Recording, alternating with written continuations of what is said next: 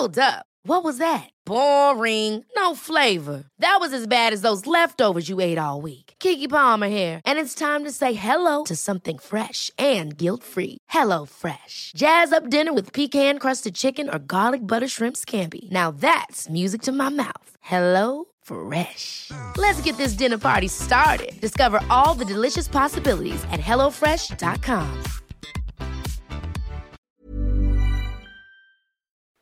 Es gibt doch eigentlich keine schönere Jahreszeit zum Daten als den Frühling. Deshalb wollen wir euch Hinge vorstellen. The Dating App designed to be deleted. Hinge ist gemacht für Menschen, die es ernst meinen. Und zwar unabhängig von deiner sexuellen Orientierung oder Geschlechtsidentität. Du legst ein ausführliches Profil an mit deinen gewählten Pronomen, kannst dafür sogar Sprachnachrichten und Videos aufnehmen. All das hilft dem Algorithmus, dir die Menschen anzuzeigen, mit denen du besonders kompatibel bist. Und wenn du unsicher bist, wie du ein gutes Gespräch anfangen kannst, machen dir die Prompts den Einstieg viel leichter.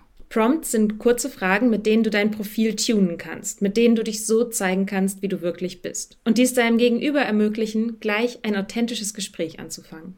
Hinge hat Prompts speziell für die LGBTQIA-Plus-Community entwickelt, zum Beispiel, welche queeren Orte deine Favorites sind oder wie Gender Euphoria für dich aussieht. Also, wenn du noch auf der Suche nach authentischen Verbindungen bist, lad Hinge runter und probier die Prompts aus. Den meisten von euch müssen wir Nathalie Stüben nicht vorstellen. Sie ist Podcasterin, Autorin, Gründerin und CEO von Ohne Alkohol mit Nathalie, ein Programm, das Menschen dabei unterstützt, nüchtern zu werden. Sie ist außerdem eine der lautesten Stimmen, wenn es darum geht, den Bullshit der Alkoholindustrie aufzudecken und die Nüchternheit zu feiern. Inzwischen ist sie auch in der Wissenschaft aktiv und forscht zum Alkoholkonsum, vor allem dem der sogenannten Grauzonentrinkerinnen. Wir haben uns mit Natalie getroffen und geredet. Über professionelle Selbstfindung und Unternehmerinnentum, über Crossfit und Mindsetarbeit, über Feminismus und Macht und ein bisschen auch über die Nüchternheit. Viel Spaß!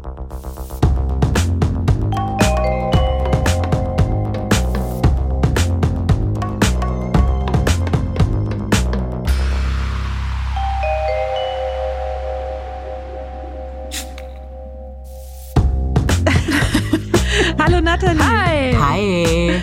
Hello. Nathalie, es ist so cool, dass du äh, endlich mal da bist. Es hat sehr lange gedauert. Es hat drei Jahre gedauert. Ey. Drei Jahre. Was, oder? Ja, das ist ja. total verrückt. Mhm.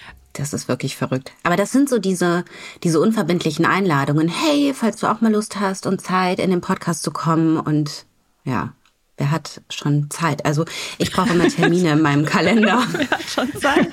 Wenn ich Termine habe, dann halte ich die ein. Aber so, ja, es kommt irgendwie in den letzten drei Jahren ist es nicht vorgekommen, dass ich mir dachte, oh, da habe ich jetzt mal eine Stunde. Ja, da reden wir auch noch drüber später. Da reden wir auch ähm, noch drüber.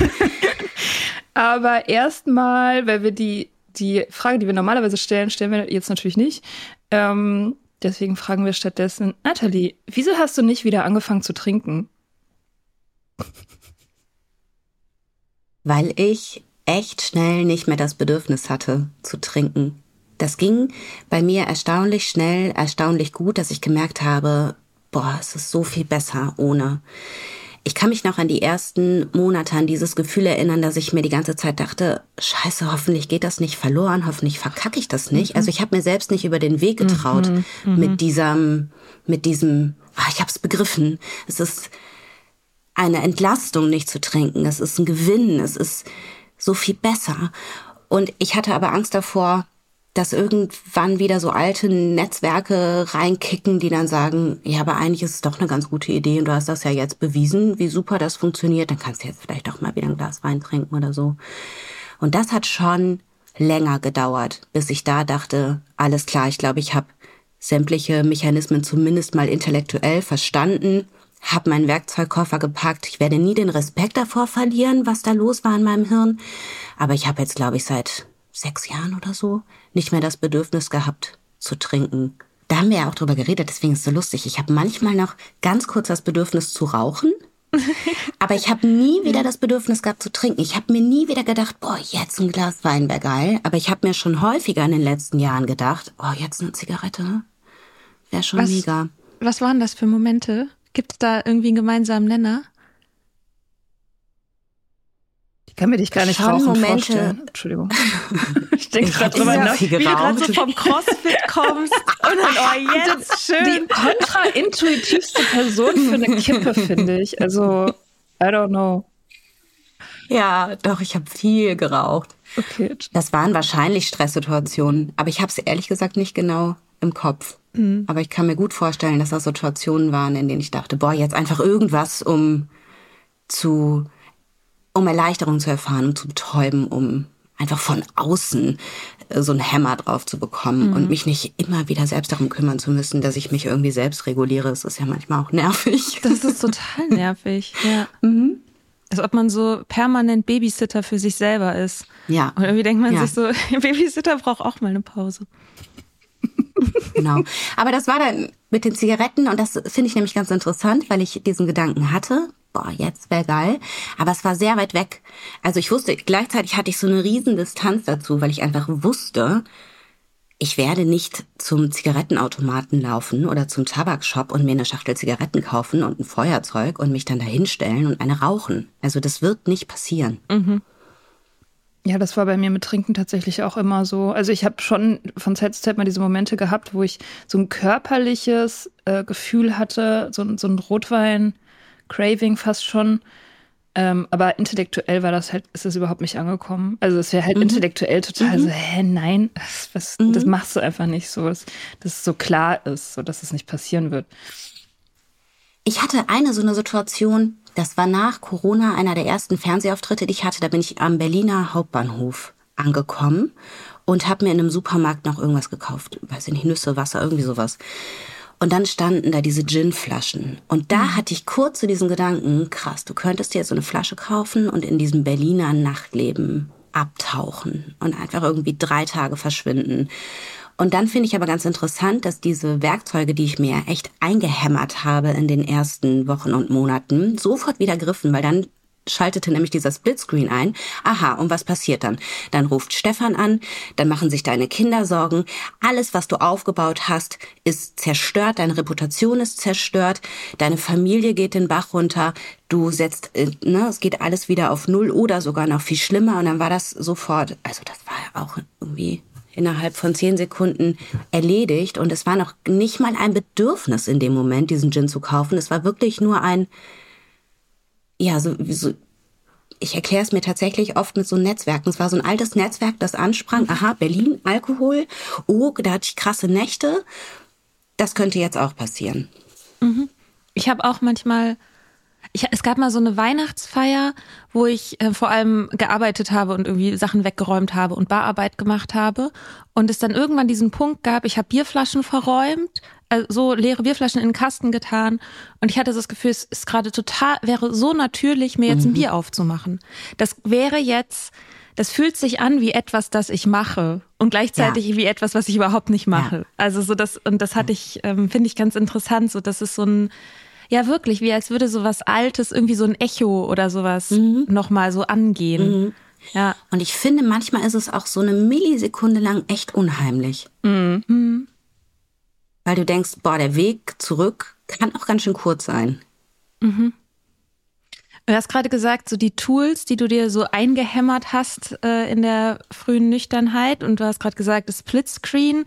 Hast du da, was hast du so sonst so gemacht oder was sind Sachen, die dich seitdem auch noch begleiten? Tagebuch schreiben. Also zum einen sind das diese Akut-Tools, die ich anwende in Situationen, in denen es mir nicht gut geht oder in denen ich dann zum Beispiel so eine Idee kriege, wie eine Flasche Gin zu kaufen und im Berliner Nachtleben zu verschwinden. Das ist zum Beispiel sowas wie der Splitscreen, aber ich habe halt auch ganz viel Arbeit daran investiert, mich so gut aufzusetzen, dass solche Situationen gar nicht so häufig entstehen. Und dazu zählt halt sowas wie Tagebuch schreiben. Ich habe, äh, ich meditiere und meditieren war so ein Pain für mich am Anfang. Ich weiß nicht, wie oft ich damit angefangen habe, wie oft ich da saß und dachte, Alter, das hält kein Mensch aus, dieser Affenzirkus in meinem Kopf. Das war für mich so schlimm. Und ich habe aber sehr viel von Holly gelernt und die hat ja immer wieder gesagt, ne, Meditation, ne, Key Feature sozusagen. Und ich habe das geglaubt und habe halt auch ganz viele Studien gelesen, die das ja, die das schlussendlich bestätigt haben, präfrontaler Kortex muss gestärkt werden, bla, hat mir alles eingeleuchtet, meditieren fand ich aber mega kacke. Und ich glaube, das hat zwei bis drei Jahre gedauert, bis ich mich darauf gefreut habe. Also mittlerweile meditiere ich ganz gerne, das ist für mich echt so eine schöne Pause. Ich mache allerdings auch immer noch meistens so Guided Meditations in denen mich Menschen durchführen.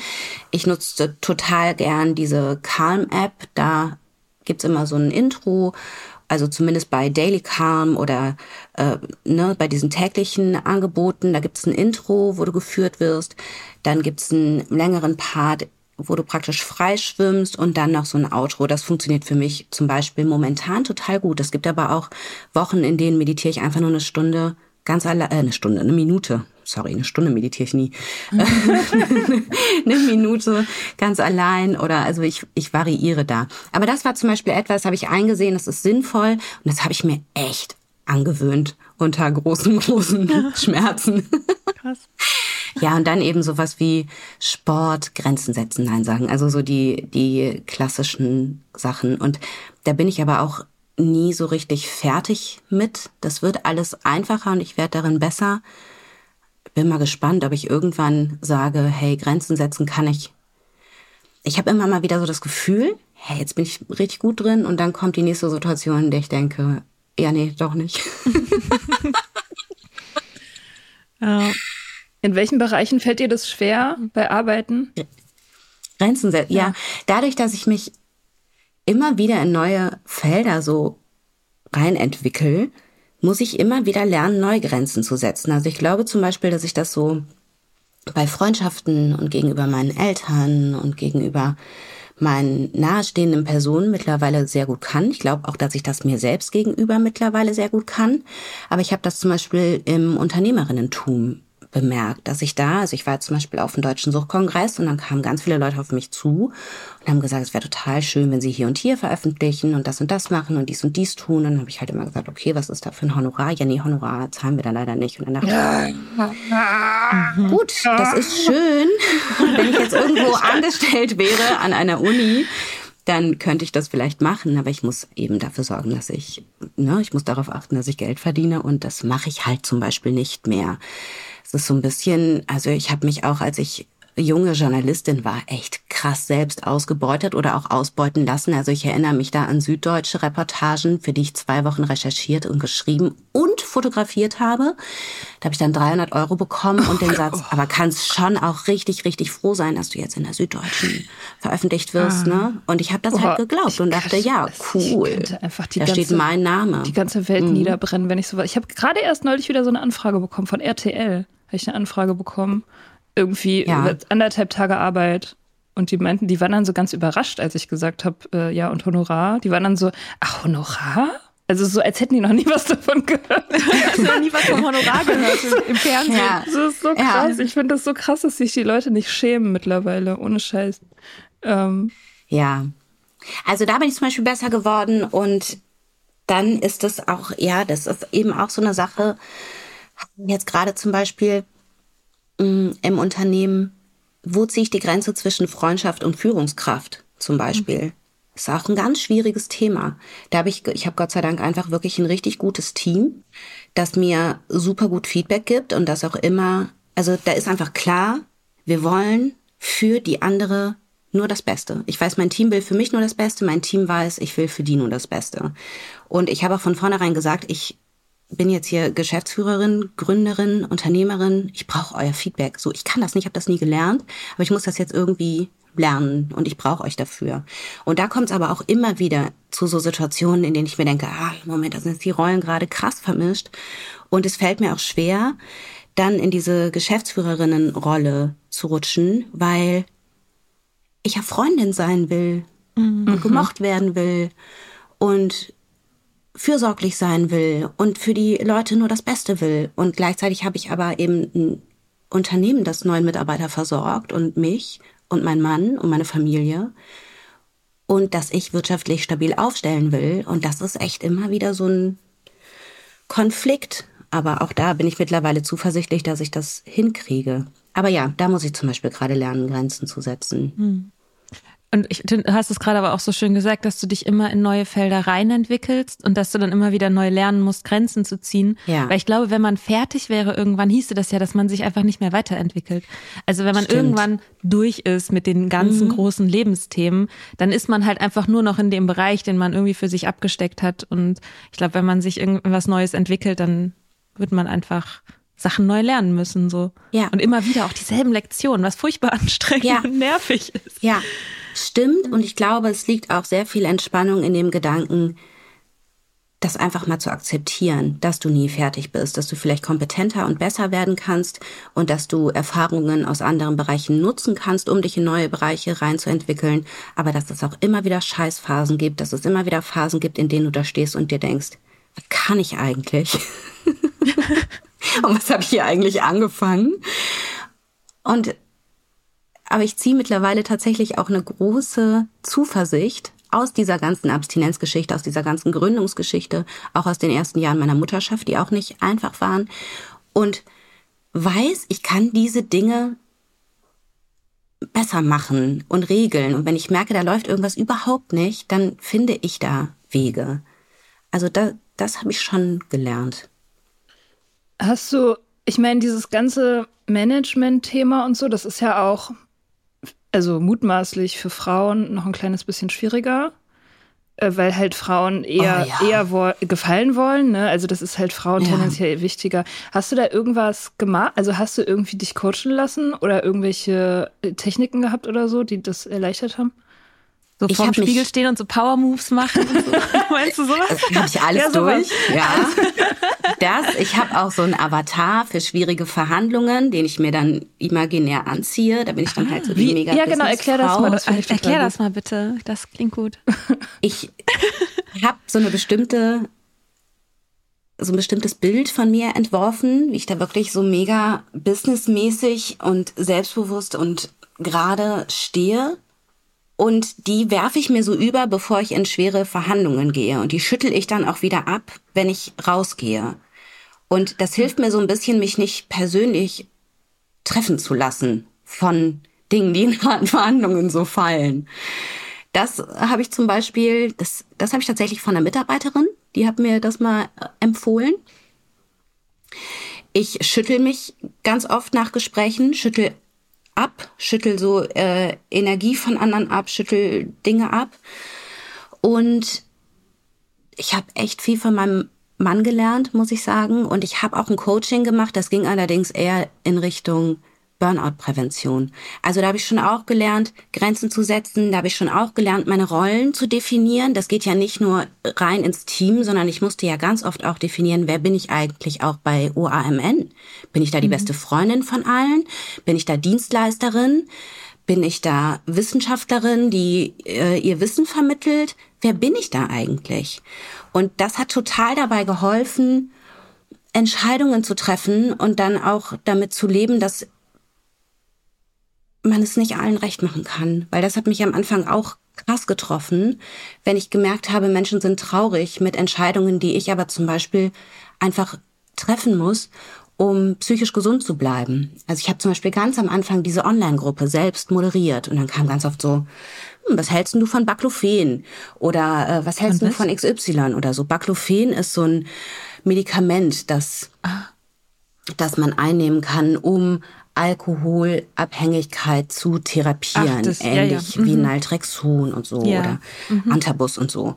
Und ich hatte da keine Ahnung. Also das sind jetzt Dinge, die habe ich mir in den letzten Jahren erarbeitet und dachte, äh, okay, das muss ich aber jetzt natürlich beantworten. Ne? Habe erstmal einen Tag recherchiert, um dann eine kompetente Antwort da reinschreiben zu können und habe dann so so Mikro-Coaching gemacht in dieser Gruppe ganz am Anfang und dachte, das ist ja Teil des Programms, das du verkaufst, weil ich ne, weil ich das halt, ich habe da eben persönlich angefeuert, Fragen beantwortet, war da, war oh, dauerpräsent in dieser Gruppe und dann habe ich irgendwann gesagt, ich muss die ich muss diese Moderation abgeben.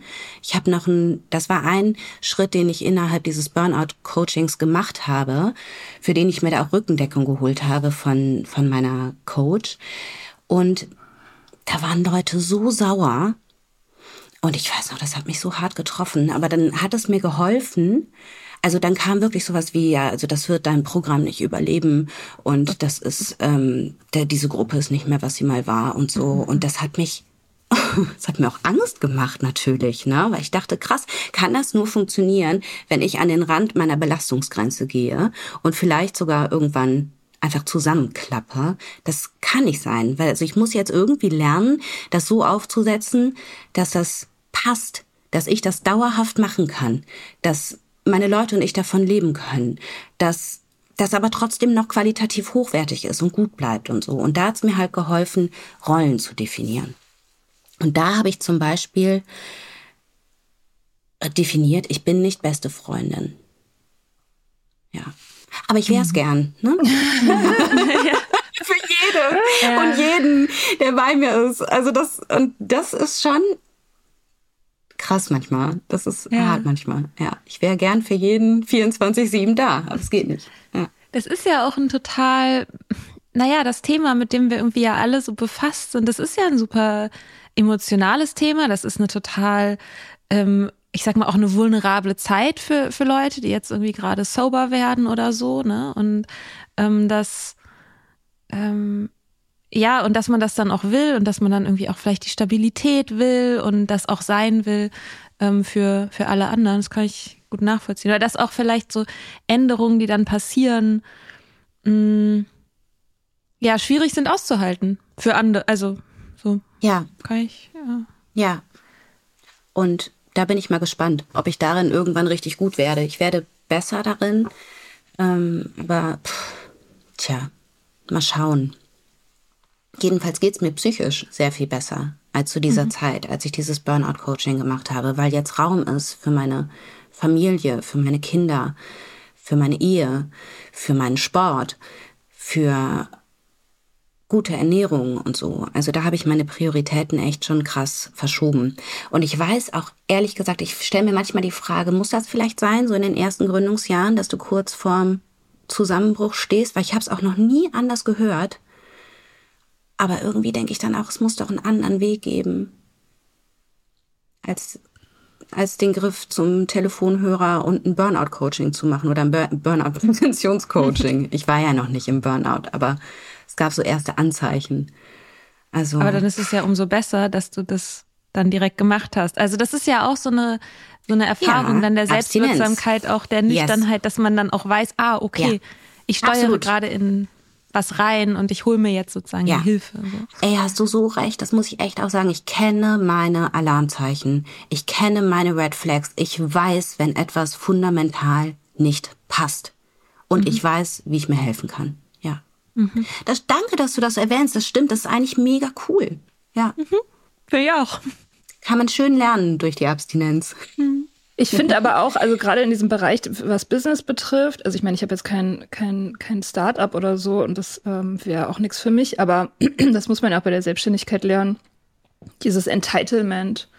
So, und ich finde, das kann man sehr gut von Männern lernen. Ich finde, Männer haben, ja. haben da tatsächlich ganz oft ähm, Vorsprung einfach. Mhm. Also wenn ich, wenn ich mir überlege, was ich so die in meinem Umfeld, die Männer, wie die so arbeiten, da bin ich echt oft beeindruckt, so wie sportlich die auch mit so mit so sehr kämpferischen Handlungen irgendwie umgehen. Also Und mit Superlativen. Na, zum Beispiel, ich kenne einen Typen, der hat, ähm, der hatte mit seinem Arbeitgeber, also der war im relativ hohen Management, der hatte mit seinem Arbeitgeber irgendwie Stress und hat ihn verklagt. Also er hat einfach seinen Arbeitgeber verklagt. Aber das hieß überhaupt nicht, dass, und, das, und das Krasse daran war, das hieß überhaupt nicht, dass der Typ irgendwelche schlechten Gefühle hatte oder der andere. Also die waren halt trotzdem auf so einer sportlichen Ebene halt cool miteinander. Das war einfach oh. nur so, ja, da ist halt was irgendwie was so gelaufen, was ich nicht wollte. Ich habe hier das Recht zu klagen, also klage ich. Aber das hat keinen von diesen beiden beteiligten Parteien irgendwelche schlaflosen Nächte gekostet. Und ich fand das faszinierend. Boah, das. Absolut faszinierend, das anzugucken. Ja. So dieses, ja, ich verklag dich jetzt, dann kriege ich vielleicht, was ich will, vielleicht einigen wir uns auch irgendwo in der Mitte, aber das ist jetzt kein Grund, irgendwie persönlich mich da irgendwie zu investieren oder so. Ja, ja. Das finde ich sehr, sehr geil. Also das, puh, das klingt echt, das klingt nach Peace of Mind. Also ich habe jetzt gerade gesagt, ich würde es gern lernen. Ich weiß nicht, ob ich es wirklich so 100% lernen möchte, weil ich glaube, es steckt auch sehr viel Kraft und sehr viel Schönes in diesem, ich sag's jetzt mal etwas überspitzt, weiblichen Führungsstil, der auch immer schaut, wie geht's dem Team? Wie geht's den mhm. Leuten? Wie kann ich dafür sorgen, dass es denen auch dauerhaft gut geht und so? Und nicht einfach nur so durchboxe, was halt fürs Unternehmen gut ist. Und trotzdem finde ich das beeindruckend. Ja, man kann viel von Männern lernen. Auch, also was ich zum Beispiel auch so oft jetzt erlebt habe. Ich habe echt extrem clevere, tolle Frauen in meinem Team und habe auch mit Männern gearbeitet und nicht im Team, aber so jetzt im Zuge dieser ganzen, dieses ganzen Businesses und bin immer wieder überrascht davon, wie gut Männer sich verkaufen. Mhm. Im, ne, wie gesagt, ich pauschalisiere jetzt, aber ich hatte zum Beispiel letztens ein Gespräch mit einer Mitarbeiterin von mir, die ist ähm, studierte Psychologin, die macht gerade parallel ihre Therapeutinnen-Ausbildung und da meinte ich zu ihr, du sag mal, ist das für dich vielleicht auch ein Weg so Richtung Management, Geschäftsführung, weil langfristig betrachtet könnte ich mir gut vorstellen, das abzugeben, weil ich in anderen Bereichen einfach sehr viel mehr erreichen kann. Und sie so, ja, ich habe auch einen Management Master. Ich so, was hast du? ja, nee, ich habe den aber nicht fertig gemacht. Ich habe die Masterarbeit nicht geschrieben. Ich sag so, ist ja interessant.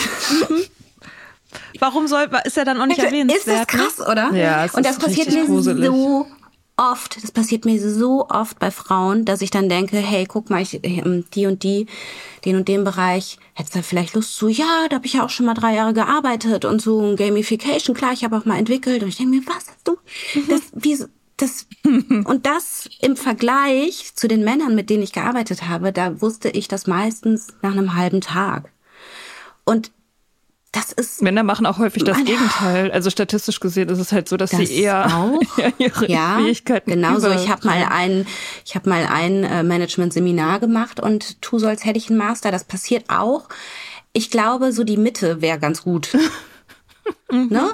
Also du musst jetzt nicht immer dein Licht unter den Scheffel stellen und das ist auch etwas, wo ich probiere, dann Raum einzunehmen und mir das auch immer wieder anzugewöhnen, auch zu sagen, was ich will und was ich kann, weil ich auch gelernt habe, es kommt keiner und kann dir deine Wün Wünsche aus dem Kopf ab oder ne, von den Augen ablesen.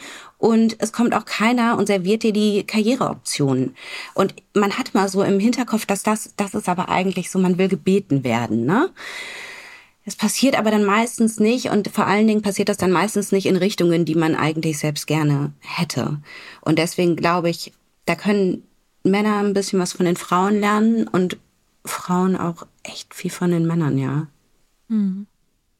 Aber ich liebe die Frauen in meinem Team. ja, die sind mega. Ich mag auch den Mann in meinem Team. Ein Mann, Shoutout. Den einen. Shoutout nee, die zwei. Stefan ist ja auch, okay, Stefan ist ja auch im Unternehmen. Stefan mag ich auch sehr. Wir wollten auch ein bisschen auch über Mindset reden. Und mhm. da wäre jetzt erstmal die Frage, also bei mir, gerade als du noch nicht äh, da warst und Mia und ich noch kurz besprochen haben, worüber wir jetzt vielleicht sprechen, hat Mia gefragt, was ist ein Mindset eigentlich? Habe ich ein Mindset? Mhm. Und ich habe gesagt, ja, natürlich hast du ein Mindset, aber vielleicht kannst du, Nathalie, mal sagen, was du unter Mindset verstehst? Ja. Bevor wir darüber reden, ist das gut, das, ist das schlecht? Warum? Das kann ich dir genau sagen, weil ich mich ganz am Anfang von ORMN dazu gezwungen habe, keine englischen Begriffe zu verwenden, weil ich relativ schnell bemerkt habe, dass ich viele Frauen so in den 50ern und 60ern habe. Das ah. kam auf durch, was heißt eigentlich sober, so, ne? Ich dachte, oh, okay, interessant, das ist meine Zielgruppe. Und ich würde Mindset mit Geisteshaltung übersetzen. Mhm. Und mir hat diese Mindset-Arbeit total geholfen in meiner Abstinenz. Ich habe dann vergangenes Jahr angefangen, I was very late to the party, mich mit Feminismus auseinanderzusetzen und bin dann so voll in diese strukturelle Ungerechtigkeitsschiene geraten und habe dann aber irgendwann gemerkt, das hinterlässt mich so ohnmächtig. Und ich habe ja selbst auch gemerkt, dass ich viel dafür tun kann, dass es mir besser geht und dass ich Dinge verändern kann und so. Und dann bin ich durchs CrossFit wieder in diese Mindset-Arbeit gerutscht. Ins CrossFit habe ich wieder gefunden. Ich habe das gemacht, da war ich mal ein Jahr nüchtern. Da habe ich meinen Magister gemacht. Und Ach. da habe ich ein Jahr lang CrossFit gemacht. Ach. Mein aller, aller, allerersten. ja, mein, ich habe das nicht auf dem Schirm gehabt, dass du mal so eine lange Trinkpause gemacht hast. Ja, ja, ja. Ich ja. hatte teilweise Monate dazwischen und einmal auch ein ja. Jahr. Ja, und okay. das kam dadurch, dass ich ein Praktikum gemacht habe beim ZDF in Düsseldorf und meinen aller, allerersten Fernsehbeitrag über so eine krasse Sportart gemacht habe, die so mega, mega krasse Typen machen und sich voll wegballern. Und da war, ich, da war ich und habe das dann auch einmal selbst ausprobiert und dachte am nächsten Tag, boah, ich habe hier Muskelkater, spüre Bauchmuskeln, die ich in meinem Leben noch nie gespürt habe mhm. und fühle mich mhm. extrem zufrieden. Und dann bin ich ein Jahr da geblieben und habe nicht getrunken und habe meinen Magister gerockt. Und auch nur deshalb habe ich den mit Auszeichnung bestanden, weil ich halt nüchtern war, ne? Und, CrossFit und dieses CrossFit-Mindset Mindset hatte. Also ich weiß zum Beispiel noch vor meiner letzten mündlichen Prüfung, ich hatte so 30-seitige Skripte, mit denen ich mich vorbereitet habe, die bin ich immer wieder durchgegangen. Dachte ich, oh, eigentlich müsste ich es jetzt nochmal durchgehen, aber ich habe keinen Bock mehr. Und ich dachte, ne, ich bin Crossfitterin, natürlich gehe ich das jetzt nochmal durch. und das hat mir voll geholfen. Dann habe ich das verloren, natürlich, weil ich wieder angefangen habe zu trinken und trinken und CrossFit passt echt nicht gut zusammen, weil CrossFit schon anstrengend ist. Und jetzt habe ich letztens so einen Ernährungsmedizin-Podcast gehört, den ich total cool finde. Und der sagte dann, Matthias Riedel heißt der Typ, heißt der, dieser Ernährungsmediziner. Mhm. Und Die Ernährungsdocs. Genau, von den Ernährungsdocs, was ich mir angeguckt habe, weil, es, weil im Raum steht, ob wir, eine, ähm, ob wir eine Fernsehsendung machen und so. Deswegen habe ich mir das angeguckt, um das konzeptionell mal so auszuchecken. Und bin voll auf seiner Arbeit hängen geblieben, finde es so cool, habe alles von dem gehört und so. Und irgendwann sagte der, es ist total wichtig, so ab Mitte 30 die Muskeln zu trainieren. Und ich war halt sportlich, aber so Laufen, Schwimmen, Yoga, also Muskeltraining. Ich habe vielleicht mal so zehn Minuten Krafttraining bei Apple Fitness gemacht, aber das war eher so, weil meine Burnout-Präventionscoachin zu mir meinte, du musst ein bisschen Krafttraining machen, sonst verletzt du dich irgendwann beim Laufen. Und der sagte dann, nee, also schon so zwei Stunden die Woche. Und dachte ich, ja gut, da komme ich wirklich nicht hin mit Apple Fitness. Und sagte dann, ja, aber das ist egal, Sie können da zum Kieser-Training oder ins Fitnessstudio oder zum CrossFit. Und dann, das hat so stark in mir geklingelt, weil ich dachte, CrossFit, mhm. das habe ich doch mal so geliebt. Und dann war ich wieder da und habe mich sofort wieder in diese Sportart verliebt. Und als wir jetzt im Urlaub waren, habe ich angefangen, mir eine, ach, die Dokus anzugucken und diese ganzen Champions Mindset Bücher und war plötzlich wieder voll in dieser Mindset Arbeit und habe aber auch gemerkt, es tut mir total gut, weil ich diese, ich brauche das Gefühl, selbstwirksam zu sein. Ich brauche das Gefühl, dass ich Dinge in der Hand habe. Und ja, strukturell läuft viel Scheiße, aber für meine psychische Gesundheit ist das elementar, dass ich mich was meine Geisteshaltung angeht, gut aufsetze, dass ich mich positiv aufsetze, dass ich mir angewöhne, Chancen zu erkennen und positive Dinge zu sehen. Und das heißt nicht, dass ich die ganzen negativen Dinge wegschiebe und unter den Teppich kehre oder so. Aber ich brauche das für meine, für mein Wohlbefinden, das Gefühl, Dinge in der Hand zu haben. Und ich will mich gut fühlen und ich will zuversichtlich sein. Und das habe ich tatsächlich in der Hand. Und deswegen habe ich da wieder so ein bisschen zurückgefunden. Ja, ich kann das sehr gut verstehen. Mhm. Mit dem du machst ja jetzt auch CrossFit. ich mach jetzt auch CrossFit. Also ich bin halt super leicht beeinflussbar von Frauen, die ich toll finde. Nachdem wir mit Vlada im Urlaub waren, habe ich erstmal Kundalini-Yoga gemacht. Mhm. Ähm, nachdem wir uns getroffen haben, ich mache jetzt CrossFit so. Habe ich ähm, ist jetzt meine Identität. ähm, ich war zweimal da, aber immerhin schon zweimal und habe ähm, gehe heute das dritte Mal. Mache ich das erst äh, heute zum dritten Mal. Dann ist das erste Mal Gymnastics. Oh, cool. Und ähm, genau, also ich kann. Weißt du schon, äh, was ihr macht? Nee, keine Ahnung. Ich okay. äh, weiß nicht, weiß nicht, was auf mich zukommt. Aber das ist halt cool, das nicht so richtig zu wissen. Ja, was passiert. ich gucke auch nie. Ja. Ich gucke auch nie. Ich gehe immer hin, weil ich denke, sonst sucht man sich die Sachen raus, die man, die man gerne macht. Also vielleicht noch einmal zur Erklärung. CrossFit ist eine Sportart, die sich aus ganz vielen Sportarten zusammensetzt und die darauf aus ist, dich super fit zu machen. Also sowohl was Ausdauer angeht, als auch was Kraft angeht, als auch was Geschicklichkeit angeht. Kraft, Ausdauer, Schnelligkeit und so weiter. Und es macht unglaublich viel Spaß, weil es so unglaublich vielseitig ist. Und was auch total schön ist, ich hatte so einen wunderschönen Moment. Da war ich auf dem Suchtkongress in Berlin Und ich habe ein Symposium eingereicht, was eigentlich nur, also das ist schon, das ist schon was Besonderes und da hat mich die Kongresspräsidentin zu ermutigt wo ich schon dachte, die ist so eine geile Frau. Die sagt auch immer, wenn es darum geht, in irgendwelchen Verbänden oder so neue Posten zu besetzen, sagt die immer, ich habe hier eine Liste von tollen Frauen, die gucken wir uns jetzt mal zuerst an. Und sie mhm. hat erzählt, Eva Hoch ist das, die ist so toll. Die hat dann mal erzählt, am Anfang wurde ich immer belächelt und jetzt heißt es schon immer, wo ist denn Evas Liste? Geil. Also die verändert sehr, sehr viel und die war die allererste Kongresspräsidentin vom Deutschen Suchtkongress und die hat zu mir ein Jahr vorher gesagt, der Kongress steht unter dem Motto Vielfalt und ich möchte, dass du da in irgendeiner Form dich einbringst. Willst du lesen? Was willst du machen? Ich so, nee, ich möchte mich eigentlich eher als Expertin positionieren. Ja, dann meldest du ein Symposium an. Ich so, Alter, was? Ja, ja, nee, nee, das machst du schon. Das ist auch gar nicht schwer. Das moderierst ein bisschen, suchst dir drei Leute zu einem Thema, dann bestreitest du da deine anderthalb Stunden und ähm, das ist gut. Das machen wir. so, hab ich gemacht. Hat gut funktioniert. War echt cool. Aber das Allertollste an dieser Woche war, dass ich in Berlin beim CrossFit war. das ist das gerade wirklich mein Happy Place. Highlight. Ja.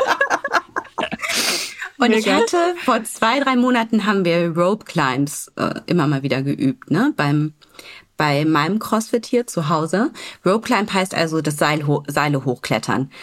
Und dann hieß es morgens in Berlin, ja, das machen wir jetzt auch. Und dann meinte der zu mir, du, kein Problem, wenn du nur dran springst und dich ein, zweimal hochziehst, das reicht auch. Und dann bin ich da dran gesprungen und zieh mich hoch und bin plötzlich oben an der Decke. Geil. Oh Gott, ich habe immer noch Gänsehaut ne? und ich habe so einen Jubelschrei ausgestoßen. Und ich, oh mein Gott, ich bin dieses Seil hochgeklettert. Und was das mit meinem Selbstvertrauen gemacht hat, das kann ich überhaupt nicht in Worte fassen bin da runtergeklettert und dachte, schaffe ich das jetzt noch ein zweites Mal? Und ich bin, glaube ich, 20 Mal dieses Seil hochgeklettert. und das ist das Geile am CrossFit. Und deswegen, es hat echt auch viel mit Abstinenz zu tun. Es greift irgendwann alles so ineinander. Ich habe wochenlang kein Rope Climb mehr trainiert, aber dadurch, dass ich so viele, mich um so viele andere Dinge gekümmert habe, konnte ich das plötzlich. Ich hatte plötzlich die Fähigkeit, dieses Seil hochzuklettern.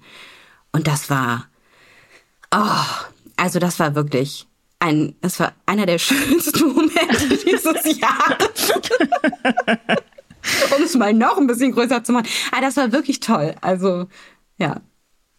Deswegen, das ist eine mega, mega tolle Sportart. Und ich feiere das gerade sehr, etwas zu haben, in dem ich ganz alleine dafür sorgen kann, voranzukommen. Also es bedeutet mir gerade sehr viel. Hm. Ich glaube, ich muss auch demnächst mal wieder mit CrossFit anfangen. Das, ich glaube auch. Ja. Hast du es mal gemacht? Nee, ich habe das, also nicht so wirklich. Ich habe halt ein Fitnessstudio gehabt, die haben das mit abgedeckt. Und da bin ich halt manchmal mhm. hingegangen. So, ähm, also es war mehr so ein, ja, so ein, so ein Teil von allem anderen. Ähm, deswegen bin ich auch nicht so tief eingestiegen, weil das halt echt auch, es ist einfach, du fühlst danach dich, als ob du, also das ist wirklich crazy, einfach super, super crazy, was du dafür musst. Aber hast du da noch getrunken? Merkst. Nee, nee, nee, ach. okay. Also, nee, nee. nee ähm, okay. Ähm, so jemand war ich nie. Also ich bin auch nicht, ich habe kein, also ich habe kein einziges Mal in meinem Leben Sport gemacht, wenn ich einen Kater hatte. Also Echt? nein. Oh, habe ich nein. so oft gemacht, um den Kater wegzutrainieren. Man hört das immer wieder, aber ich, hab, ich fand mhm. das immer schon faszinierend, dass es da so. Für mich sind das die, die absoluten Oberleistungsmaschinen, die das machen. Ich kann das nicht verstehen. Ich habe auch schon mal gedacht, ich glaube, wenn ich so eine Person gewesen wäre, die noch Sport macht, wenn sie einen Kater hat, ich weiß nicht, ob ich jemals aufgehört hätte ja, mit Trinken. Same. Also, weil ich dann das Gefühl gehabt hätte, ach ja, funktioniert ja alles Mögliche noch, solange ich noch laufen gehen kann. Mhm. Ja. Also ich bin ja. ganz froh, dass ich, ähm, ja. dass ich so wenig leistungsfähig war, wenn ich äh, Kater hatte. Ja. Ja, mhm. das denke ich genau das gleiche auch. Mhm. Ja, aber ich freue mich, dass, äh, dass du da bist, Mika. Also das ist wirklich ich freue mich schon, mich mit dir darüber auszutauschen in Zukunft. Ja. Mit Mia dann auch, wenn du dann auch ja, CrossFit machen, gehst. Ja, haben wir ja gerade schon geplant. CrossFit-Podcast. Ja, genau. Den CrossFit-Podcast. Wie gesagt, der erste Podcast, auf den ich Lust hätte jetzt zusätzlich. ja.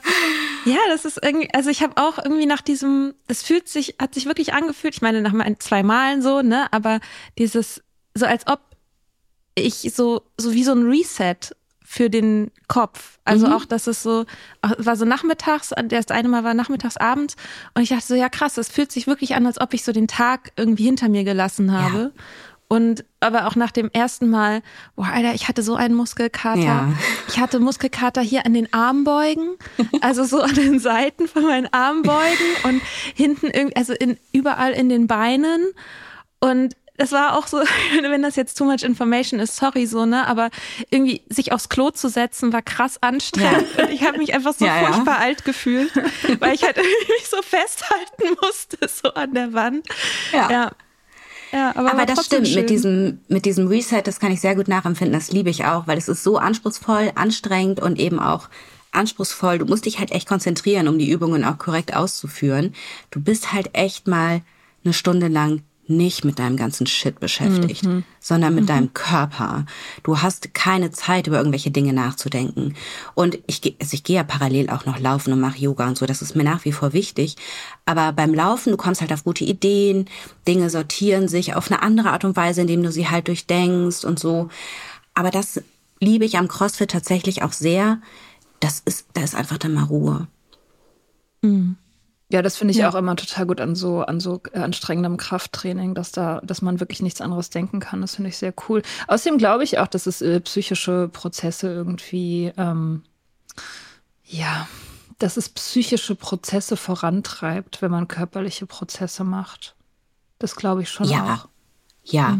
Und was auch noch schön ist, das ist ein sehr gleichberechtigter Sport. Also wenn du da so in die Top-Level-Ebenen gehst, die Frauen kriegen genau dieselbe Sendezeit wie die Männer, die kriegen genau dasselbe Preisgeld.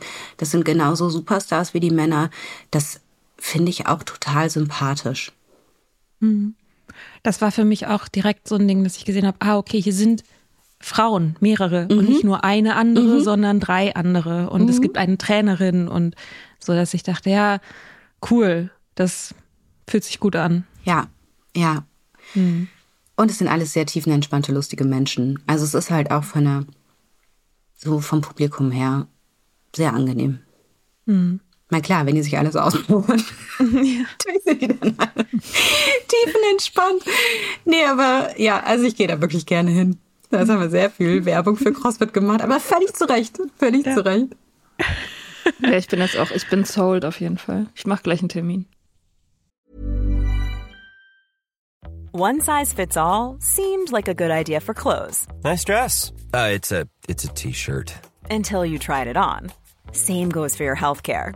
That's why United Healthcare offers a variety of flexible, budget friendly coverage for medical, vision, dental, and more. So, whether you're between jobs, coming off a parent's plan, or even missed open enrollment, you can find the plan that fits you best. Find out more about United Healthcare coverage at uh1.com. That's uh1.com. Boah, ich brauche dringend mal Urlaub. Am besten weit weg, so oben auf dem Berg oder so. Ja, am besten 3000 Meter über Meeresspiegel. Was schätzt du, wie viele 3000er sind in Osttirol? Keine Ahnung, fünf? 266. Was? Wenn du also mal Bock auf richtigen Sport hast, kannst du in Osttirol richtig gut klettern, Mountainbiken oder Weitwandern. Ich bin da eher so Team Selfcare, also Yoga auf dem Berg machen, irgendwo in unverbrauchter Natur, frische Luft atmen und Abendsterne angucken ohne Lichtverschmutzung. Hm, das geht in Osttirol auch. Die Region vermeidet bewusst den Massentourismus, Bonus, sondern fördert authentische Erlebnisse für alle, die es ursprünglich mögen und sich auf das Wesentliche besinnen wollen. Falls du ein bisschen was brauchst, um den Puls höher zu treiben, kannst du auch beim Dolomitenmann mitmachen oder den höchsten Berg Österreichs bezwingen und beim Glockner Ultra Trail mitmachen. Boah, da würde ich maximal zugucken. Ich bin dann ja eher so bei der Kulinarik. Aber das geht in Osttirol in den 22 ausgezeichneten Restaurants auch. Osttirol ist, wo die Freiheit auf den Berg trifft. Mehr über seine raue Natur und die spannenden Events findest du auf www.osttirol.com.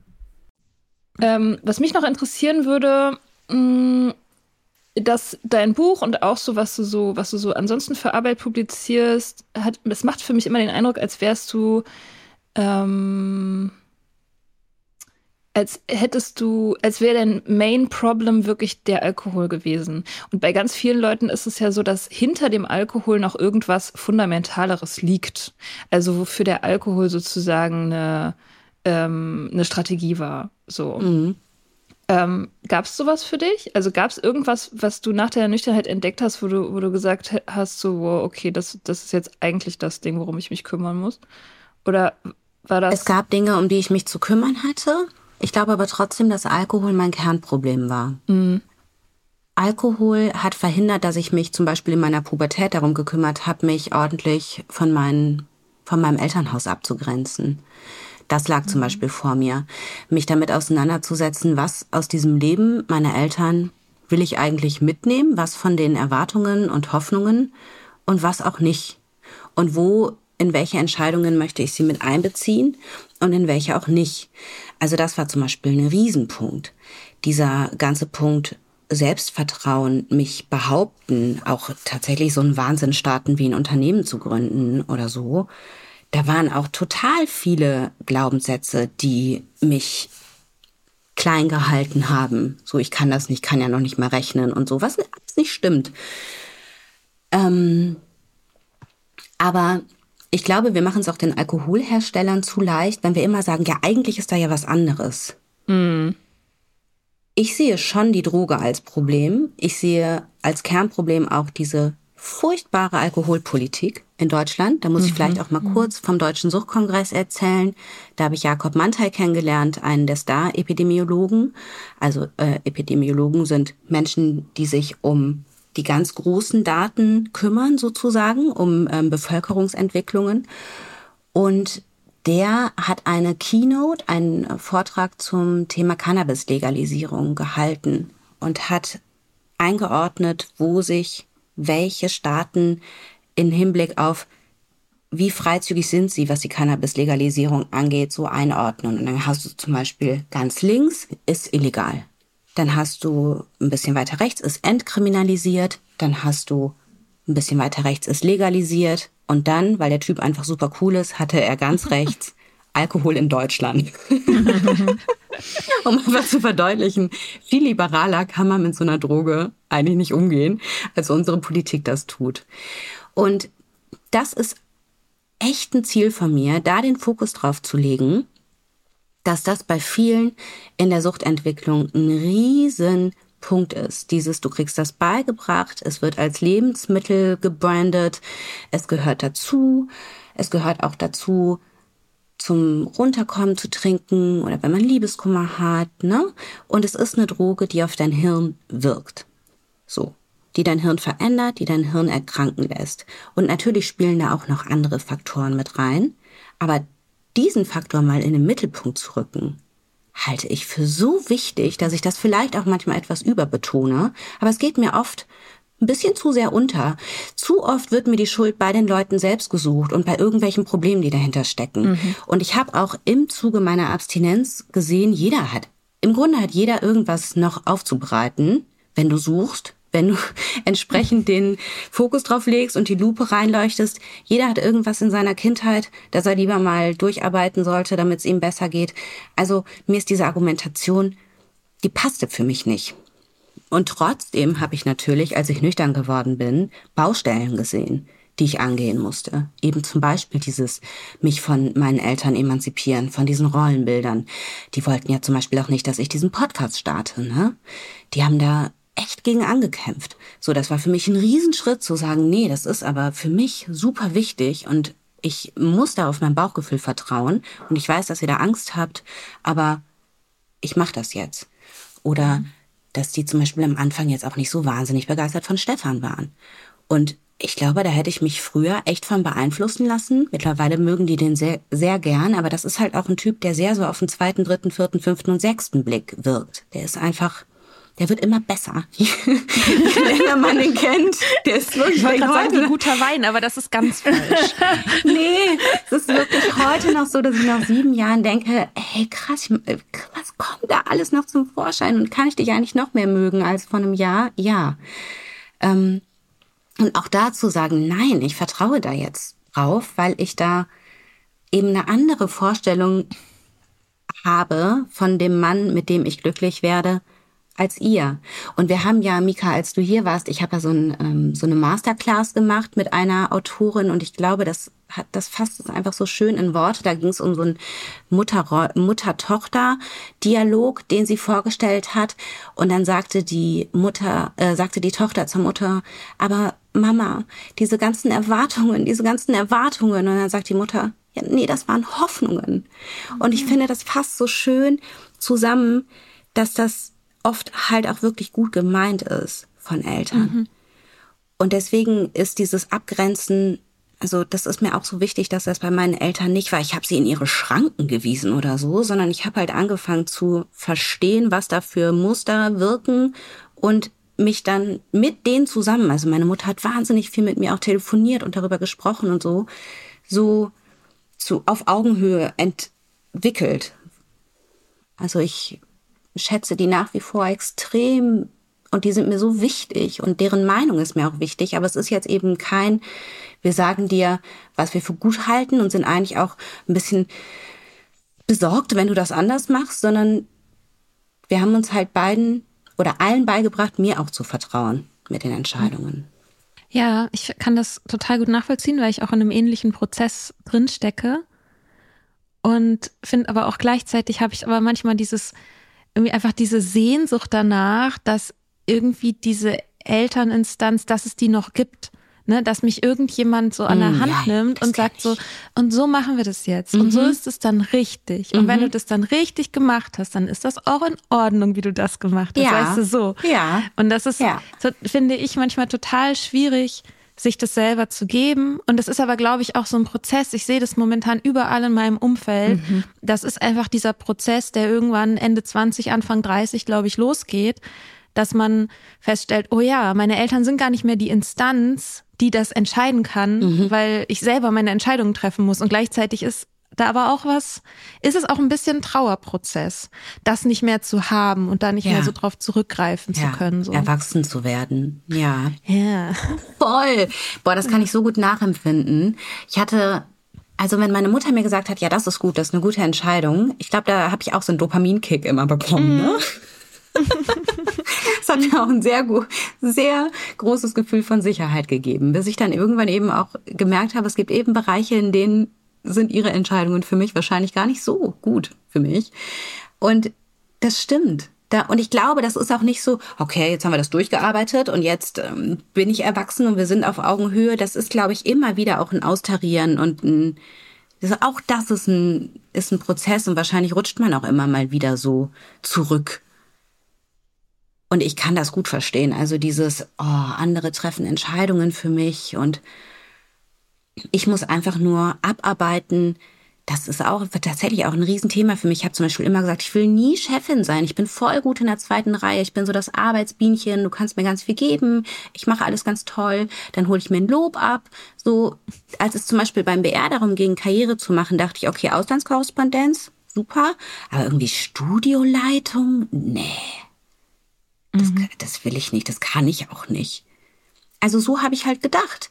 Weil ich auch dachte, dann, dann muss ich ja plötzlich irgendwie Budget- und Personalentscheidungen treffen und so, das kann ich nicht. Und mhm. noch nicht. ja, jetzt mittlerweile denke ich, gut, das hätte ich wahrscheinlich beim BR dann auch gelernt. Aber ich kann diese Sehnsucht nach, andere sagen mir, was zu tun ist und ich habe einen ganz genauen Rahmen und wenn ich da meine Kriterien erfülle, dann kriege ich ein Sternchen. Das kann ich gut verstehen. Kann ich gut verstehen. Auf der anderen Seite habe ich eben jetzt, also gerade auch im Zuge meines Unternehmertums gemerkt, wenn ich, ich kann gewisse Entscheidungen gar nicht abgeben, weil ich schon auch eine sehr, sehr klare Meinung davon habe, wie Dinge laufen sollen. Und das so, und dann habe ich irgendwann gemerkt, okay, aber wenn ich diese Meinung haben will und wenn ich will, dass das alles so umgesetzt wird, wie ich mir das vorstelle und wie ich das für ideal halte, dann muss ich halt auch Unternehmerin sein. Leider. leider, muss leider. Jetzt anfangen, mich damit anzufreunden und gut darin zu werden. Mhm. Ja. Ja, es ist ja auch, ich meine, das ist halt Macht, ne? Ähm, Macht also ist halt ein krass negativ konnotierter Begriff auch, ja. der eine sehr große Kälte ausstrahlt. Ja. So, weil stimmt. man halt alleine ist, weil du halt alleine bist und weil du halt auch dann irgendwie ungeschützt bist oder dich zumindest ungeschützt fühlst, wenn andere Leute, vielleicht manchmal auch viele andere Leute, ähm, deine Entscheidung irgendwie kritisieren oder so. Mhm. Und das, und das wird ja auch immer krasser, je erfolgreicher man damit ist. Also, ne, ja. und das, äh, das ist richtig ich weiß nicht, ich gucke mir das gerade bei Sophie Passmann so ein bisschen an. Ne? Die hat jetzt ihr Buch geschrieben, mega erfolgreich, Bestsellerliste Platz eins und sie kriegt halt jetzt mittlerweile, ähm, obwohl sie ja so für die gute Sache angetreten ist, so viel krassen Hate ähm, eigentlich ja. aus ihrem eigenen Lager, wo du denkst so, wow, also warum? Naja, weil sie halt, weil sie halt erfolgreich ist, weil halt Erfolg bedeutet, dass du halt, du kriegst halt mehr Liebe, aber du kriegst halt auch dann gleichzeitig mehr Gegenwind. So, das mhm. ist halt irgendwie part of the deal so ein bisschen. Und ich glaube, deswegen ähm, ist der Gedanke auch so bedrohlich oft. Ja. Oder ja, das oder ist auch ein bisschen unheimlich. Mhm ich auf der anderen Seite finde ich eben diesen feministischen Gedanken, jetzt mach mal, wir brauchen mehr Frauen, wir brauchen mehr Gründerinnen, wir brauchen mehr Unternehmerinnen, wir brauchen mehr Frauen in Talkshows, wir brauchen mehr Frauen auf Suchkongressen und so. Ich habe oft keine Lust dahin zu gehen. Ich habe oft keine Lust, das zu machen. Ich habe da natürlich auch ein persönliches Interesse dran, aber oft denke ich mir auch, ja komm, dann setz dich jetzt da rein, dann sitzt da wenigstens eine Frau. Und was da mit Sophie Passmann gerade passiert. Ich finde, oh, ja, ich finde es schade. Also ich feiere sie sehr. Ich mag, äh, ich habe Pick Me Girls super gern gelesen. Ich fand das extrem mutig, wirklich. Und also ich stehe hinter ihr. Ich weiß gar nicht, was passiert ist, aber ich auch. Keine Ahnung. Na, sie, also, sie wird halt, also sie ist halt jetzt erfolgreich mit ihrem, also sie, ich weiß nicht, wie lange sie jetzt schon auf der Bestsellerliste steht. Sie wird halt angegangen, dass sie so weißen, privilegierten Feminismus verkörpert. Und dass sie sich nicht genug für irgendwelche anderen marginalisierten Gruppen einsetzt und dass sie irgendwie durch die durch ihren Erfolg die Sache vergisst und so. Also dieses klassische Muster eigentlich. So, das ja, das ist halt diese Sache, dass ähm, Frauen Feminismus immer ein bisschen falsch machen. Mhm. Also wie gesagt, ich kann keine Ahnung von Sophie Passmann jetzt. Ich finde auch, also es ist gut, wenn Feminismus diverser wird, also auch, also nicht nur weiß, sondern klar, Diversität, super. So. Ähm, aber so grundsätzlich ist das ja ein Mechanismus, der immer wieder vorkommt, dass ähm, Frauen, egal was sie machen, irgendwas am, irgendwie machen sie Feminismus immer ein bisschen falsch. Und das ist halt schade, wenn dieses wenn dieser Reflex irgendwie aus den eigenen Reihen kommt. Also entweder er ist zu verkopft und zu intellektuell und das versteht ihn ja eh keiner, oder er ist zu theoretisch, oder er ist zu banal, er ist zu pop, er ist zu ja, er ist zu zugänglich, er ist nicht tief genug, er ist nicht ernst genug, er ist zu witzig, er ist zu unernst oder er ist eben zu spaßbefreit. Mhm. Also irgendwas macht er halt immer falsch. Ja. So. Ich finde es auch schwierig, weil natürlich verkörpert sie einen weißen, privilegierten Feminismus, weil sie weiß und privilegiert ist. Wie kann sie denn auch richtig für marginalisierte Gruppen sprechen? Also das ist ja auch ein Minenfeld. Ich habe mhm. das ja, ich schreibe gerade ein zweites Buch. Es geht um Frauen und Alkohol, schreibe ich zusammen mit einem Suchtexperten und momentan sieht so aus, als würden wir so hm, Personas einführen die verschiedene Generationen abdecken, verschiedene Aspekte von weiblichem Alkoholkonsum. Und ich würde total gerne eine Frau mit Migrationshintergrund da reinbringen, tu mich damit aber echt schwer. Ich mir denke, was gebe ich der jetzt an Hintergrund? Diskriminiere ich mhm. dann schon, wenn ich sie zur alleinerziehenden Mutter mache? Oder mhm. zur Frau mit der Essstörung? Oder, ne? Mhm. Und ich weiß, dass es da Möglichkeiten gibt, hinterher auch nochmal drüber lesen zu lassen von Leuten, die sich eben mit, ähm, ich kenne gerade den Fachbegriff nicht, aber Racial Sensitivity praktisch, ne, dann nochmal noch mal über die Texte drüber schauen. Das werde ich auch definitiv machen. Aber ich merke jetzt auch schon in der Konzeption, dass ich mir manchmal denke, was maße ich mir denn eigentlich an? Jemanden dazu schreiben, zu erstellen, dessen Lebenswelt ich nicht verstehe. Auf der anderen Seite ist das natürlich immer auch die Aufgabe von Fiktion, und das sind nun mal fiktionale Elemente, dich in andere Lebenssituationen reinzudenken, reinzufühlen und so zu recherchieren, dass du es dann schreiben kannst. Aber ich glaube, das ist auch so der Knackpunkt bei Sophie Passmann oder einer, wenn sie jetzt anfangen würde, für intersektionalen Feminismus einzutreten, würde sie dann nicht auch Shit abbekommen, ne? Also wenn sie jetzt mhm. anfangen würde, für schwarze, behinderte Frauen zu sprechen zum Beispiel. Das ist aber wahrscheinlich genau das, was du meinst, Mika. Irgendwie, sie kann es ja gar nicht richtig machen, ne? Ja, ich glaube, hundertprozentig kann man halt nie alles richtig machen. Und das ist ja auch genau der Grund, weshalb wir Diversität brauchen, die, also dass halt alle Stimmen irgendwie dass es, dass es nicht nur eine Person gibt, die für eine Gruppe spricht, Ja. sondern viele Personen, damit die Vielfalt von Lebensrealitäten abgebildet ist. So, damit nicht eine Person alles leisten muss, damit nicht, jetzt ganz plump gesagt, der eine Frauencharakter in einem Buch alle Stärken und alle Facetten einer Frau und sowieso für sozusagen das ganze weibliche Geschlecht irgendwie stehen muss. So, deswegen ist es halt gut, zehn zu haben. Ja. Und dasselbe gilt Ja. halt auch in Büchern und in, also in Fachbüchern oder in Fernsehshows oder so, ähm, dass einfach auch weniger Druck auf der einzelnen Person lastet. So. Ja. Das ist total so, aber ich glaube auch, dass es noch ein anderes zusätzliches Problem ist, dass eben, wenn, also je erfolgreicher eine Frau ist, desto mehr Hate kriegt sie halt ab. Ich weiß nicht genau, ob das für Männer im gleichen Maße gilt. Ich würde mal denken, nein. Ähm, aber dieses, das ist halt dieses Machtding, dass du halt irgendwie eine, eine Frau mit Macht will man halt nicht sehen. Man will die, natürlich sollen die mitreden, so, aber halt nicht so viel. so, ne? Und das, und das ist immer, Ja, ja. egal was sie sagen. Also es hat überhaupt nichts mit dem Inhalt zu tun. Also auch wenn die nicht über Feminismus reden, sondern über irgendwas anderes. Es ist halt immer so, wenn sie Einfluss gewinnen, dann ist das immer, wird das immer bestraft. Es wird halt sofort bestraft. Und das ist irgendwie noch so ein eigenes Problem, finde ich. Also um vielleicht so diesen Bogen auch zurückzuschlagen zu dem, was du vorhin erzählt hast, Nathalie, dass ähm, dich zurückzuziehen, aus, zum Beispiel aus dieser Gruppe, nicht mehr alles selbst zu moderieren und irgendwie nicht diesen Anspruch, äh, zu versuchen, diesen Anspruch loszuwerden, immer die beste Freundin sein zu müssen. Dieser Anspruch, der, der kommt ja, der ist ja nicht im luftleeren Raum geboren. Das Nee. ist ja auch der Anspruch, der an Frauen gelegt wird, die beste Freundin zu sein oder äh, nett und verständnisvoll und aufopferungsvoll und äh, die Care-Arbeit zu machen und auch mal auch mal irgendwie nicht immer nur alles fürs Geld zu machen oder was auch immer. Das ist ja auch was, das haben wir, das haben wir ja auch gelernt. So. Und das ist halt umso schwieriger, sich davon noch zu befreien. Ja, mit der Macht. Also da hatte ich auch so ein paar Momente, in denen ich dachte, krass, ich habe wirklich Einfluss darauf, was Menschen denken und wie sie ihr Leben gestalten und so. Und deswegen ist es mir aber auch so total wichtig, mich mit Leuten zu umgeben in meinem Team, von dem ich, von denen ich halt weiß, die sind herzensgut.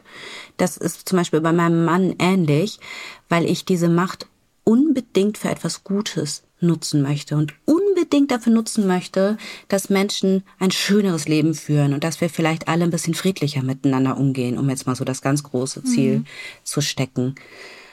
Aber ja, das ist wirklich ein interessanter Gedanke, weil der erste, der erste Impuls, wenn mir jemand Macht angeboten hätte, wäre gewesen, nee, will ich nicht. Will ich nicht. Aber das ist vielleicht, ja, vielleicht auch so ein bisschen das, was wir als Frauen generell lernen müssen. Also womit ich mich zum Beispiel am Anfang total anfreunden konnte, war so dieses, Alkohol hat mich klein gemacht. Und vielleicht habe ich auch ein bisschen Angst vor meiner eigenen Größe. Kennt ihr dieses Marion Williamson Zitat, ne? Da, das, hat- das hat am Anfang so total mit mir resoniert. Und vielleicht ist das eine Weiterentwicklung. Vielleicht brauche ich auch gar keine Angst vor meiner eigenen Macht zu haben, sondern mich einfach mal, vielleicht kann ich mich trauen, da reinzutreten, die anzunehmen und die dann so zu gestalten, feminin zu gestalten.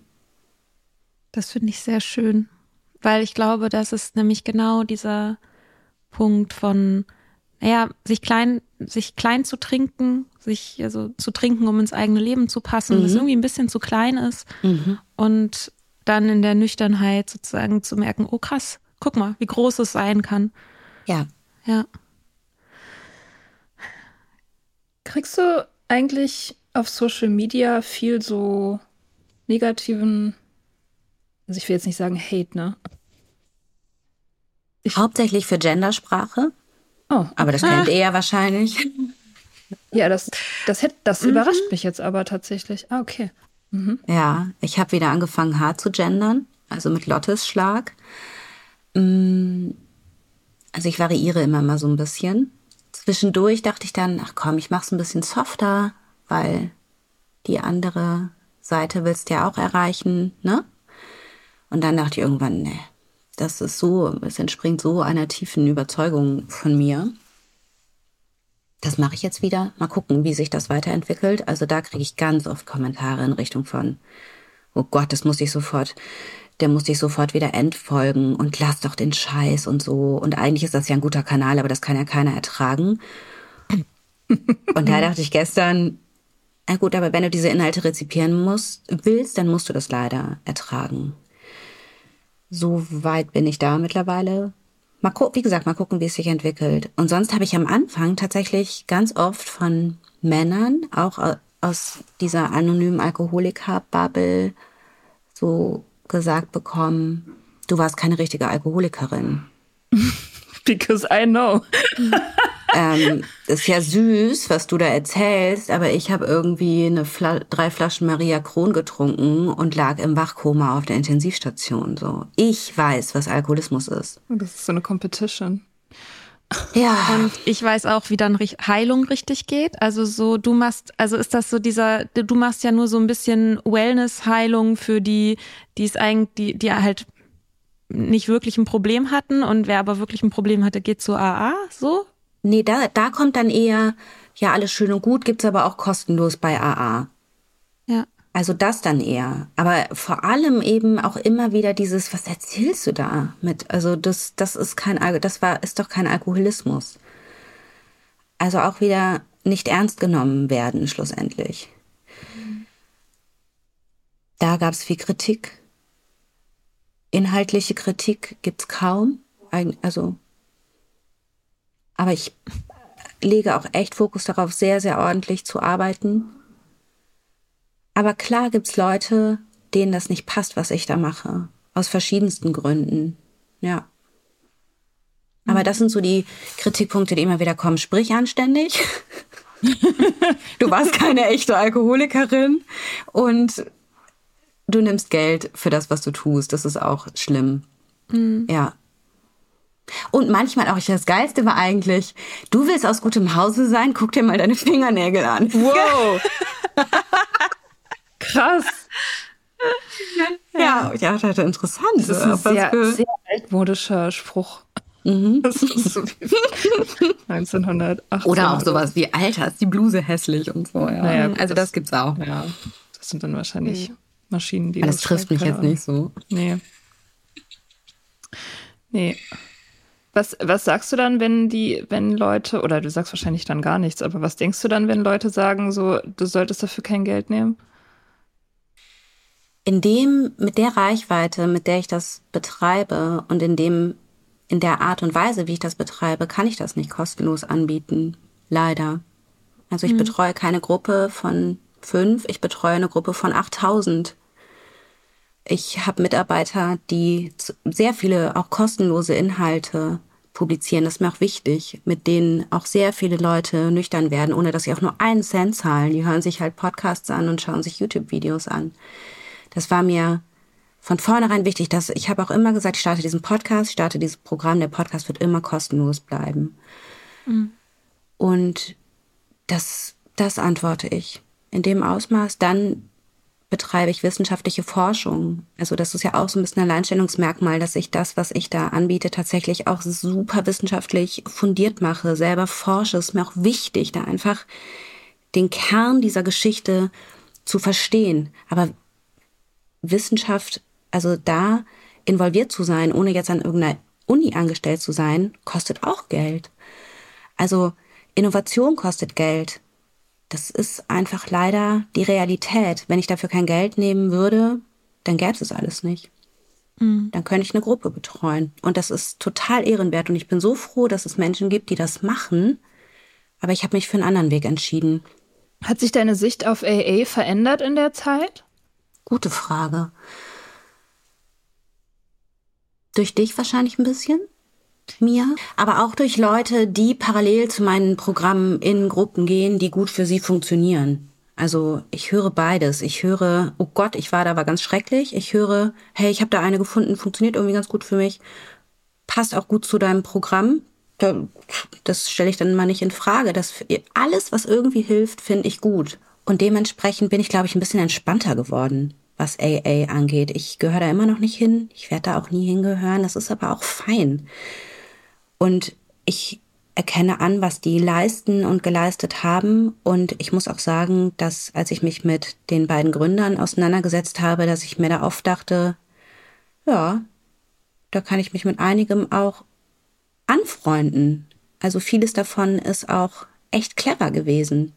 Mhm. Und mit manch, manches treibt mich halt weg und da kann ich mich überhaupt nicht mit anfreunden. Also von daher hat sich meine Sicht auf AA verändert. Ich glaube hauptsächlich tatsächlich durch die Recherche für mein Buch, weil ich da gemerkt habe, wie viel Gutes da auch drin steckt. Und dann eben auch dadurch, dass, dass ich dir zugehört habe, dass ich gesehen habe, dass Leute in meinem Programm auch ganz gut damit klarkommen. Es sind nicht viele, aber es sind halt ein paar.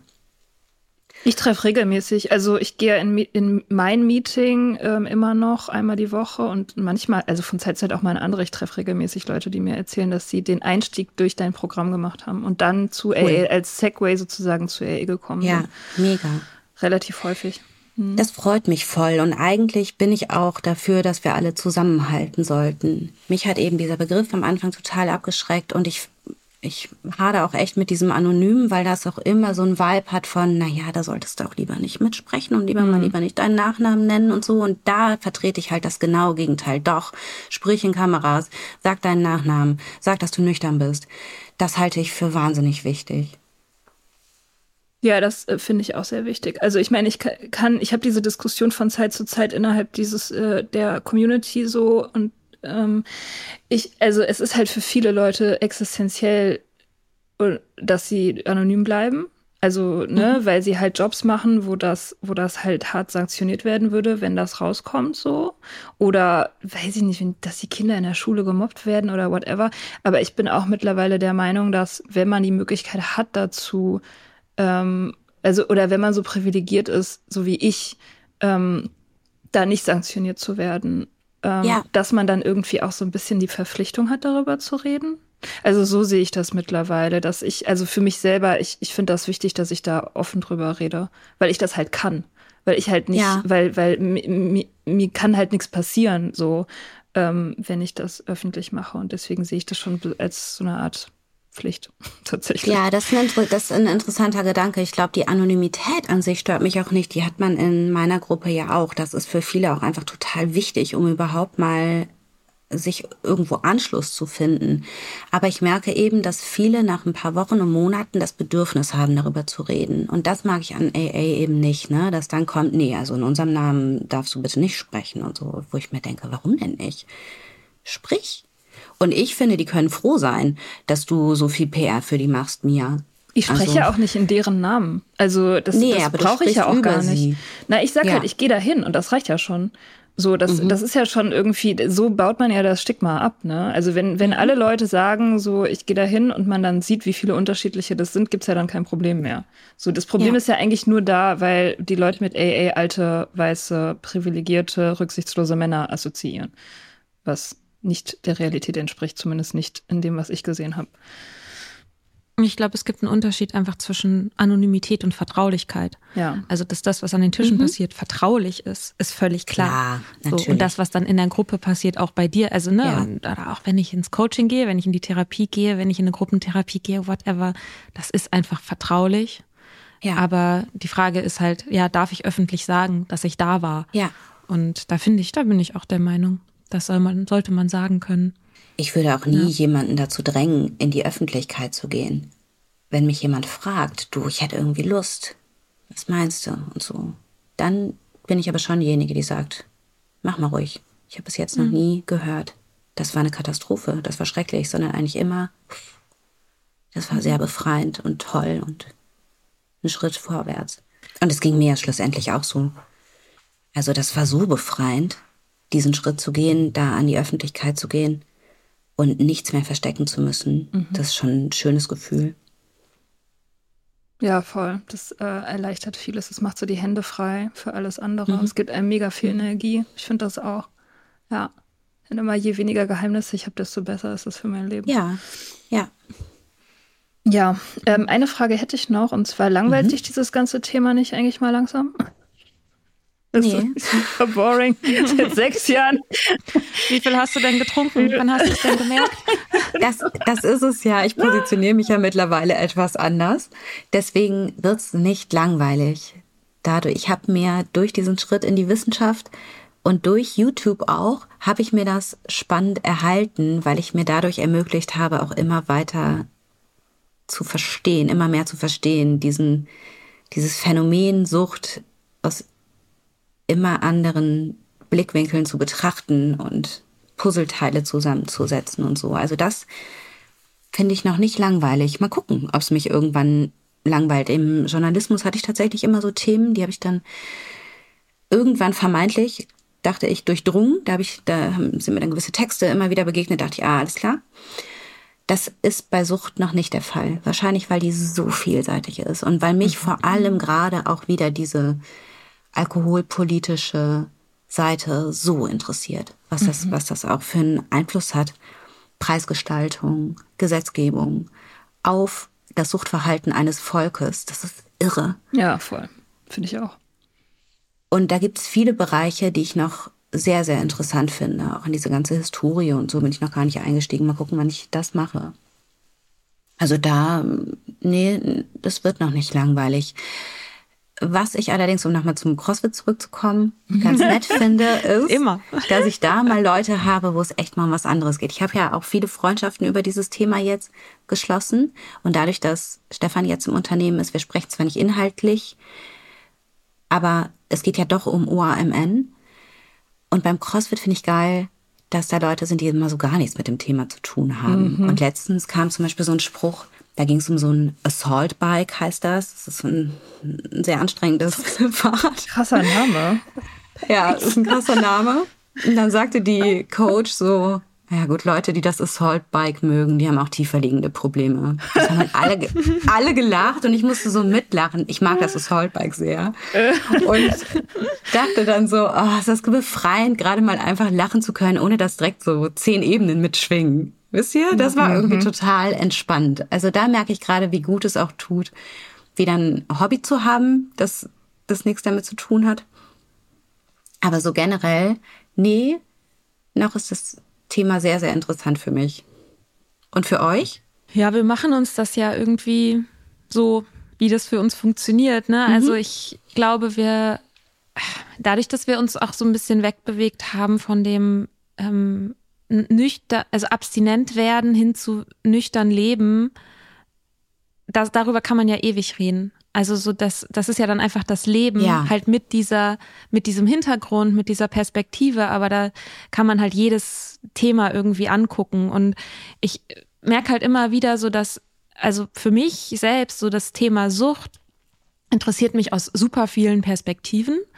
Also geschichtlich und auch wissenschaftlich, medizinisch, was auch immer. So diese ganzen, diese ganzen vielen Perspektiven. Was ich aber merke, ist, dass die jetzt die Suchtgeschichten einzelner Leute, für mich persönlich haben die einfach nicht mehr so eine Relevanz, weil ich denke so, ja gut, Sucht ist halt einfach immer dasselbe. Mhm. Also natürlich gibt es gerade irgendwie, wie schlimm es war oder so, aber irgendwie so die Muster sind irgendwie immer auch das Gleiche.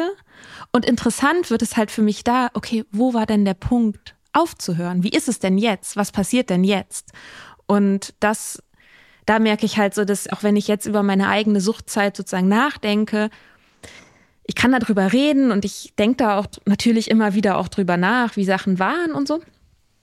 Aber es war halt auch furchtbar langweilig. also das und das finde ich auch krass zu merken, ist, dass meine Angst ja immer war, dass das nüchterne Leben das langweilige ist und abhängig sein ist ja zum Schreien langweilig. Ja. Du machst ja immer dasselbe, ja. kommst ja keinen Schritt weiter. Und sozusagen die Geschichten jetzt von Leuten, die keinen Schritt weitergekommen sind, da denke ich so, ja, okay, kenne ich irgendwie, haben auch ihre Berechtigung, ist auch wichtig, darüber zu sprechen. Aber das, was mich jetzt so interessiert, ist halt so, okay, ja, was, und dann? So, was war denn dann? Ich habe vor jedem Podcast-Interview und vor jeder Gesichter hinter der Suchtstaffel so ein, uh, okay. und dann dauert es fünf Minuten und ich verliebe mich in die Menschen. Mhm. Das ist wirklich Magic, weil ich immer denke, ja komm jetzt, ne? Das ist halt wichtig, du, dir haben die Geschichten auch so geholfen und so. Und dann lasse ich mich auf diese Gespräche ein und denk mir, boah, bist du cool. Boah, trifft mich das gerade. Ich hatte jetzt zum Beispiel in der aktuellen Staffel eine Mutter, die dann erzählt hat, dass sie so wahnsinnig unter der Trennung von ihrem Mann gelitten hat und unter diesem Sorgerechtsstreit. Und dann kam, ich kriege jetzt schon wieder Gänsehaut, dann kam ihr Sohn immer mit blauen Flecken nach Hause. Und sie konnte nichts machen. Und ich denke einfach so, Oh, so. Und ich bin sofort drin in der Geschichte und will diese Frau einfach nur in den Arm nehmen und denke mir, du hast das geschafft, nüchtern zu werden, so bäm. Und dein Sohn sitzt da heute und sagt, Mama, ich bin stolz auf dich. So, boah, ey, ich habe geheult. Oder ein, ich hatte ein anderer, der da gestern saß, der die Verlobte hat gesagt, Olaf, du säufst dich zu Tode. Die erste Frau hat's gesagt, die zweite Frau hat's gesagt, dann war die, wurde die zweite Frau eine Ex-Frau und dann stand die zweite Frau irgendwann vor ihm und meinte, das geht nicht, Olaf, du musst da sein für deinen Sohn. Und da hat's Klick gemacht und er hat sich einweisen lassen, Entgiftung, Reha, volles Programm und ist seit achteinhalb Jahren nüchtern. Und das finde ich schon faszinierend. Warum mhm. funktioniert das denn plötzlich? Die Magie der dritten Frau. Ex, der zweiten Ex-Frau. Also ah, okay. das finde ich wirklich, da sitze ich dann schon immer wieder und denke mir, ist das interessant? Mhm. Was ist das dann? Das plötzlich diesen Zugang und diese Möglichkeit eröffnet, dass Menschen nüchtern werden können. Das würde ich gern herausfinden. Ja, wenn du, wenn du die Antwort kennst, ja. sag Bescheid. Ja. ja, das werden wir dann auf jeden Fall erfahren, bin ich mir sicher. Ja, ja, um Gottes Willen, dann werde ich nicht mit hinterm Berg. Äh, ja. Was ist deine Prognose für die Zukunft? Wir hatten hier neulich mal so diese Debatte ongoing. Ähm, wie lange wird es noch dauern, bis Alkohol so behandelt wird, auch politisch wie Zigaretten? Oh. Was denkst du? Du bist am tiefsten in dem Thema drin, glaube ich, von uns jetzt wissenschaftlich. Oh. Ich kann es nicht sagen. Ich wünschte. Komm, wir brauchen das. ich wünschte, ich kann, also ich hoffe, ich hoffe, dass es so, dass, dass wir da in, warte, wie alt ist meine Tochter? Die wird jetzt sechs. So, für so in acht Jahren schon ordentlich vorangekommen sind. Yay. Also, ich würde sehr abfeiern, wenn meine Tochter sagt, Alkohol ist ekelhaft und uncool. Aber mal gucken. Ich glaube, dass es eher so eine Schlangenlinie nehmen wird, dass diese Bevölkerungsgruppe, die nicht trinkt, weil sie es gecheckt hat, größer und größer wird. Aber was Lobbymacht angeht, boah, ja. also da haben wir echt dicke Bretter zu bohren. Und da hat die Alkohollobby von der Tabaklobby halt auch echt gelernt, weil die Tabaklobby hat einfach gelogen. Und dann gab's Whistleblower und dann waren die bloßgestellt.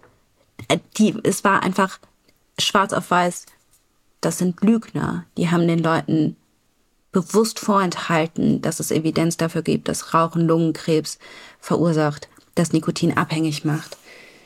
Und da sind die Alkoholhersteller ein bisschen smarter unterwegs und deswegen auch gar nicht mal so leicht zu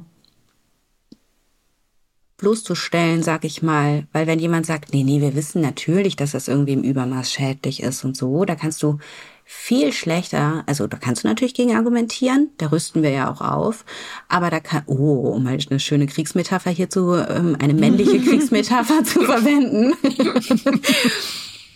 aber das ist natürlich nicht so schwarz-weiß wie, nein, unsere Produkte machen keinen Lungenkrebs oder verursachen keinen Lungenkrebs, ne? Also da müssen mhm. wir dann auch etwas smarter werden. Und ich glaube, eine ganz gute Strategie ist tatsächlich, die Leute von unten mitzunehmen, also nicht nur darauf zu setzen, dass es bessere Gesetze gibt, sondern die Leute halt zu bilden und mhm. zu empowern und ihnen, oh Gott, noch so ein Schlagwort, und ihnen einfach zu zeigen, wie viel besser es ist, wie viel besser ein Leben ohne Alkohol ist.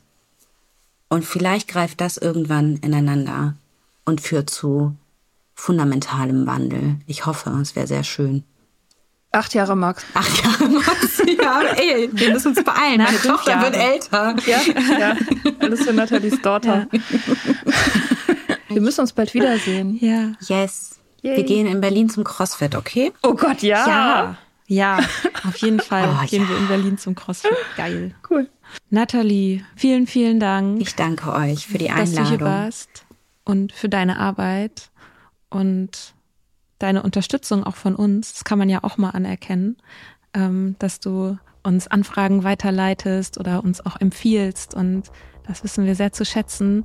Also was Danke. sozusagen dieser, diesen Aspekt angeht, so Feminismus und Women Supporting Women, finde ich, da können sich viele auch ein Beispiel an dir nehmen. Und das finde ich sehr, sehr toll. Und ja, vielen Dank einfach dafür. Danke auch für eure Arbeit. Ich finde sie mega, ich finde euch mega und ich bin so froh, dass wir uns jetzt endlich mal persönlich kennengelernt haben. Und vielen, vielen Dank für eure Worte.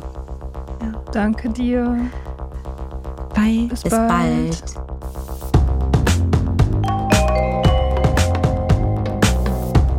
Wir hoffen, dir hat diese Folge gefallen. Wenn du mit Soda Club up to date bleiben willst, dann kannst du das auf sodaclub.com. Dort findest du nicht nur alle Podcast-Folgen, sondern auch das Soda Mag, Magazin für Unabhängigkeit. Wenn du Steady-Mitglied wirst, kannst du unsere Arbeit unterstützen und bekommst noch dazu unseren Newsletter voller geiler Bonusinhalte. Schreib uns für Feedback, Fragen und Themenvorschläge. Wir lesen alles. Und wenn du ein Sternchen bei Apple Podcasts und Herzchen bei Instagram gibst, dann lieben wir dich für immer. Bis bald auf sodaclub.com.